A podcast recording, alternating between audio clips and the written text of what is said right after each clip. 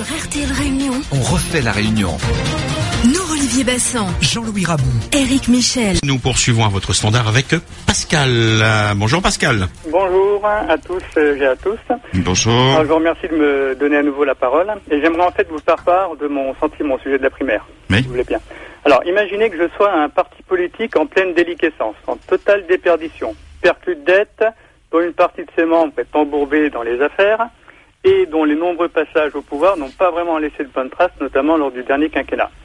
Alors quand je suis dans cette situation catastrophique, j'aurais bien besoin d'un grand lavage de cerveau collectif pour pouvoir redorer mon image. Mais là, je veux un truc qui en jette. Alors, je veux du lourd. Alors comment je fais?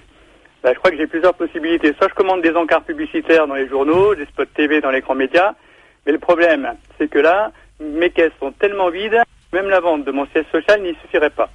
Soit alors je demande à mes militants de militer, c'est assez courant dans les partis politiques, pour nos nouvelles idées, d'aller coller des affiches, d'aller au conseil de la population. Le problème, c'est que des idées neuves, ben, j'en ai pas vraiment. Puis coller des affiches, il y a longtemps que c'est plus les militants qui les posent, mais c'est plutôt des sociétés privées. Et en plus, il faut débourser. Soit, j'organise une primaire payante, ouverte au plus grand nombre de contribuables possible, parce que je ratisse large, avec des moyens publics comme les mairies, les écoles et les télévisions. Au passage, je fais tellement de barouf médiatique que j'exclus pendant plusieurs semaines tous les autres candidats à l'élection présidentielle de la scène médiatique. Où c'est que vous voulez en venir, euh, Pascal Allons vite, parce qu'on a beaucoup d'appels, on bien a beaucoup d'appels et c'est la dernière émission de la semaine, donc vous comprenez. Pardon vont se faire la bête, et ben je vais avoir tellement de monde qu'en plus je vais pouvoir en tirer un bénéfice. Alors ma première conclusion, c'est une question. Est-ce qu'on n'est pas en train de se faire berner par le- les républicains, couverts de démocratie, Mhm. ont organisé une campagne non pas électorale, mais une campagne de publicité payée par les Français? C'est quoi en fait cette histoire De mobiliser des moyens publics à destination d'un seul parti à l'exclusion des autres. D'ailleurs, on peut noter au passage que le Parti Socialiste a fait exactement la même chose dans la même situation en 2011.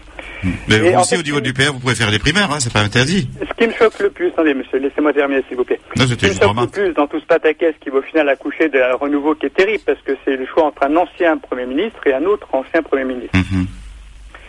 Euh, c'est euh, l'inégalité de traitement qui est fait à tous les autres candidats. Mais vous savez que désormais, c'est plus l'égalité qui régit les élections présidentielles, c'est l'équité. Et c'est ça le vrai sujet de mon intervention. Parce que c'est quoi l'équité?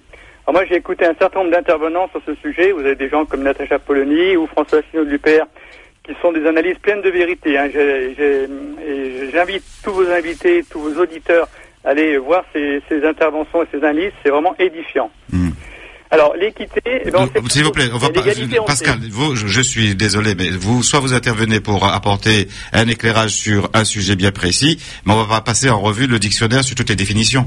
Non, non, mais attendez, parce Non, que l'égalité... oui, mais je vous, j'insiste pour vous dire qu'il y a beaucoup d'appels. Soit vous concluez maintenant, ou alors je suis obligé de. euh, Donc, je conclus, je merci à vous. Donc l'égalité, on sait ce que c'est, mais l'équité, on ne sait pas ce que c'est.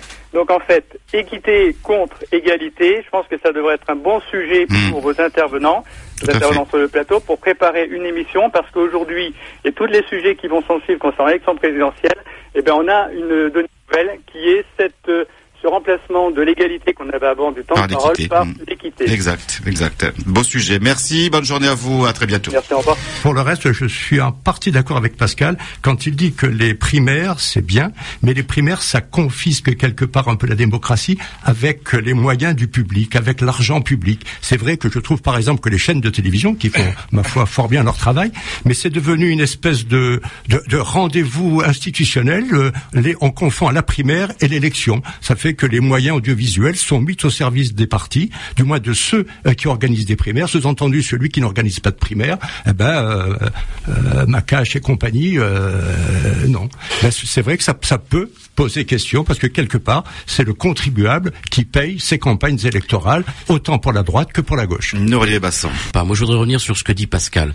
Euh, il se sent lésé avec un grand B euh, par rapport à ce qu'il appelle lui l'équité. euh, moi, ce que j'appellerais de l'inégalité de traitement. Enfin, s'il veut que son parti l'UPR participe à des primaires, il suffit qu'ils aient plus de militants, qu'ils aient plusieurs grandes personnalités, qu'ils aient sept, huit candidats qui se présentent aux primaires, et puis il pourra bénéficier, l'UPR pourra bénéficier des mêmes moyens que le Parti socialiste en 2012 que l'on n'a pas critiqué, ou aujourd'hui les Républicains. Sur RTL Réunion, On refait la réunion. nous, Olivier Bassan, Jean-Louis Rabou. Eric Michel.